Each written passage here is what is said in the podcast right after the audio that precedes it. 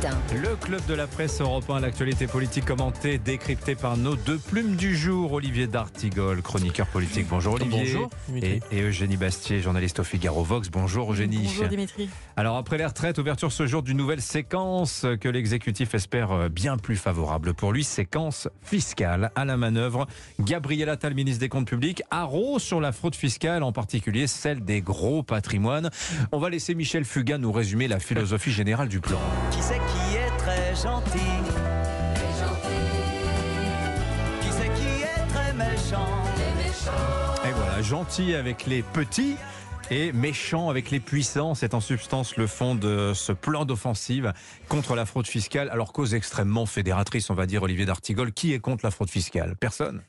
Oui, mais il y a des annonces intéressantes aujourd'hui, euh, notamment sur euh, les moyens euh, mobilisés pour aller chercher donc Enfin, qui est cette, pour la fraude fiscale, cette fraude. Alors, il cible, il, oui.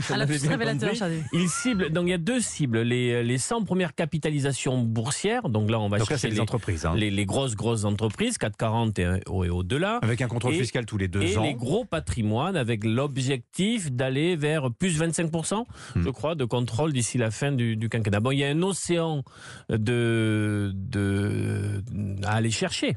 C'est-à-dire 80, 100 milliards. Il y a une bataille un peu sur le, sur le chiffrage. Par définition, on ne connaît pas le montant exact de la Oui, fraude et fiscale. puis on hein. parle de fraude fiscale. Et puis il y a quelque chose d'intéressant aussi hein, dans le sous-texte, c'est d'aller réfléchir aussi, ça c'est un sujet qui me tient à cœur, sur l'optimisation fiscale. Puisqu'il y a parfois des kits juridiques qui sont donnés pour les personnes les plus fortunées, Oui. qui leur permettent d'aller vers un contournement euh, de l'impôt. Donc euh, Oui. Création d'un sur- délit d'incitation à la fraude fiscale. alors avec euh, Monsieur Attal, c'est toujours aussi un peu pareil, le gouvernement en général, le verbe est haut. Il faudra voir si véritablement les moyens sont mobilisés. Eugénie Bastier, il y a une politisation de, de l'impôt. On l'avait vu très clairement euh, pendant les Gilets jaunes. Bah, ça y est, effectivement, c'est peut-être aussi à défaut de pouvoir augmenter les, des impôts en ces temps de, dépenses et de dettes extrêmement élevées.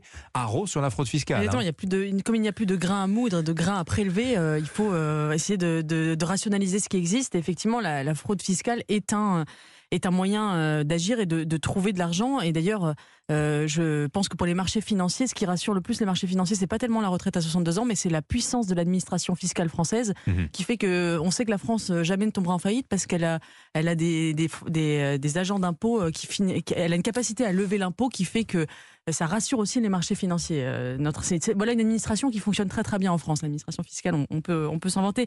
Après, euh, moi je crois qu'effectivement, euh, on ne peut pas être contre la lutte de, contre la fraude fiscale. Évidemment, c'est une cause très consensuelle. Simplement, ça ne règle pas le, problème de fond, à mon avis. Vous savez ce que disait Pompidou hein, la fraude est, à l'impôt ce que l'ombre est à l'homme.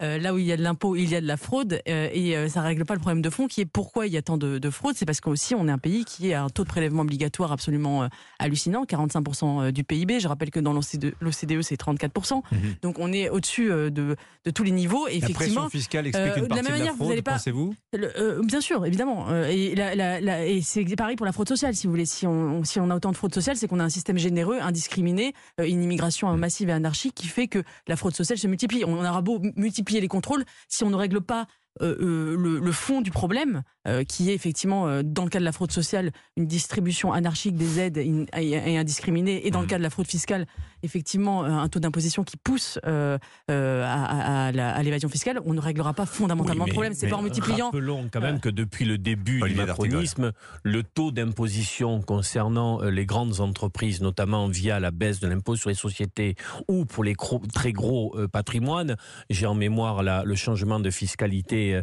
sur l'ISF euh, qui rapportait de mémoire à l'époque 5 milliards et aujourd'hui ce qui a remplacé l'ISF ne rapporte aux caisses de l'État que 1 milliard. Donc il y a quand même un vrai sujet. Il y a eu euh, une politique pro-business, euh, pro-grande fortune réelle, même les économistes qui n'ont pas le couteau entre les dents, qui sont des conseillers de, qui sont des conseillers de première heure de- d'Emmanuel Macron. Mais est-ce que c'est ont pas une même dit, concession à l'attractivité il- il que veut faire le Oui, gouvernement ça a fait Parce baisser que- le chômage. quand Voilà, même, mais, mais, Parce euh, qu'effectivement, vous avez raison, Olivier D'Artigol, de rappeler qu'il y a une politique oui. assez favorable Oui. aux, aux revenus menée par Emmanuel Macron au nom de l'attractivité de la France. Parce qu'on se Mm. rappelle, euh, François Hollande, 2014, enfin, en 2012, sa taxe à 75%, provoque un mouvement massif de fuite. Des, Il a été pas élu- forcément de très, très Emmanuel riches, Macron a été élu euh, à cause du rabot, Mais- rabot fiscal, il faut quand même s'en Oui, souvenir. mais C'est est-ce qu'on que peut quand Hollande même avait se poussé le dire rabot que fiscal à un les niveau plus grosses entreprises doivent jouer le jeu. Le, le- le patron d'une PME, PMI, lui, il n'a pas d'autre solution que de jouer le jeu. Et que les plus grosses fortunes dans notre pays, dont euh, le- la part de la fortune justement a augmenté de manière sidérante au cours des dernières années, Oui. doivent aussi jouer le jeu de la solidarité nationale. Est-ce qu'il n'y a pas un peu de niveaux- populisme les- fiscal dans les annonces de, de, de- de Gabriel Attal? Je vous demande ça parce que il est question de créer un délit d'inci- euh, pardon, Oui. vous l'avez dit ça, mais euh, une sanction d'indignité fiscale et civique. Vous êtes Ah, mais quand les méchants sont méchants, il faut, oui. Il est question de, de créer du TIGE, travaux d'intérêt général pour les gros fraudeurs, qui iront repeindre le centre des impôts. Dit par exemple euh, Gabriel Attal dans Le Monde. Alors j'ai vu ça, il dit soir. que quand il n'y a pas de on veut privation de punir, on veut faire mal. quand il n'y a pas de privation de liberté, euh, né- nécessité d'aller sur des travaux d'intérêt euh, généraux. Mmh. C'est du il populisme prend fiscal, cet- ça. Il prend cet exemple-là. Je vois l'opération politique aussi, Voilà. qui consiste à dire, bon, dans l'apaisement du pays, alors que la question de la justice sociale a été très forte au cours des derniers mois via le débat sur la réforme des retraites, on va faire des annonces pour faire baisser un peu la température. Je vois en effet l'habileté politique, mais ma foi, si on peut parler de l'évasion euh, fiscale et de la taxation des plus riches dans un pays où ce débat a été souvent muselé, tant mieux. Pardon. Pardon, mais euh, le vrai tabou en France, il n'est pas sur la fraude fiscale, il est quand même sur la fraude sociale, qui est quand même euh, qui n'a jamais qui n'a jamais fait l'objet d'un débat national et qui est souvent mis sous le boisseau. La fraude fiscale, encore une fois, tout le monde est pour.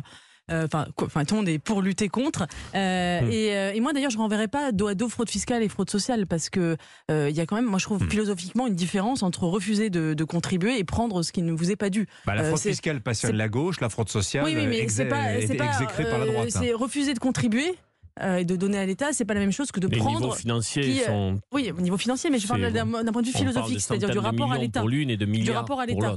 Et, euh, et je pense que c'est pas philosophiquement euh, la, la même chose, même si c'est évidemment très grave. Mhm. Et moralement, ça pose un, un- un problème. La question, moi, qui m'intéresse, que je trouve très intéressante dans le consentement à l'impôt, c'est pourquoi Mhm. on accepte de contribuer à un impôt? Pourquoi? Parce qu'on on, on- on reconnaît qu'il y a une légitimité, qu'il y a une forme de patriotisme. Donc sans patriotisme, il n'y a pas de consentement à l'impôt. Et on, on reconnaît une forme de communauté nationale. S'il n'y a plus de communauté nationale, si on est dans un contexte d'archipélisation de la société, le consentement à l'impôt euh, euh, s'e- s'effrite, s'effondre aussi bien euh, vers le bas, puisque effectivement euh, Hmm. chacun essaie de prendre euh, le maximum de, de la part de l'État, et vers le haut parce qu'on ne veut plus contribuer pour une, une solidarité nationale qui n'a plus euh, sens puisqu'on ne paye plus euh, pour sa communauté, mais pour une façon de façon Mais indifférente. cette Une des bataille- premières fractures au consentement à l'impôt, c'est l'état des services publics. Quand une personne Évidemment. arrive dans un système hospitalier public et voit la manière dont cela dysfonctionne malheureusement. Quand on a le dernier bureau de poste d'un quartier populaire qui ferme, qui ferme son accueil, quand euh, tout cela est en train donc de, de se détériorer, beaucoup de personnes disent en effet euh, à quoi, pour prendre cette formule assez, assez euh, usitée, à quoi mon argent euh, sert. Hmm. Ça, c'est une vraie Bah, question le d'ailleurs. slogan, c'est en avoir pour mes impôts. Hein. Oui, Celui avoir que pour va populariser Gabriel Attal. hein. Mais encore une fois, si ces annonces sont suivies d'une amélioration pour aller chercher cette évasion fiscale, euh, tant mieux. Parce oui, que mais jusqu'au jour où, où quelqu'un va, monsieur, madame, tout le monde, va voir débarquer un compteur des impôts pour dire, vous savez, votre piscine, là, vous avez déclaré, là, est-ce qu'il va falloir régulariser, etc. Parce que la, la fraude, c'est bien quand c'est les autres que l'on condamne. Quand ça se tombe Mhm. sur soi, on est généralement un petit peu plus euh, circonspect. nous allons voir la manière dont les choses se passent dans les prochains Hmm. mois. Est que ce soit pas un effet d'annonce. hein. Il y aura ce qui est du- certain, c'est que je, Bastier. je, je, Trébuchant. je- je pense que il y, a, il y a une mythologie à gauche qui consiste à dire finalement il y aurait 100 milliards de fraude fiscale, une espèce de jackpot, de pactole qu'on pourrait saisir pour financer les services publics, pour financer la France. Je crois euh, très légèrement à, ce- à ce- à cette idée parce que pour moi c'est un mythe. Euh, parce que en fait, et si on regarde concrètement les choses, ce serait beaucoup plus bas, ce serait autour de 30 milliards. L'évasion, fi- euh, les services de l'État disent de fiscale. 30-40. Voilà. Les Euh, et- mais y a- y a- y a- cette idée- mais 80. c'est- cette idée finalement qu'il y aurait un, jackpot disponible qu'il n'y aurait qu'à saisir, en fait c'est facile à dire mais pas à faire parce qu'effectivement Ouais.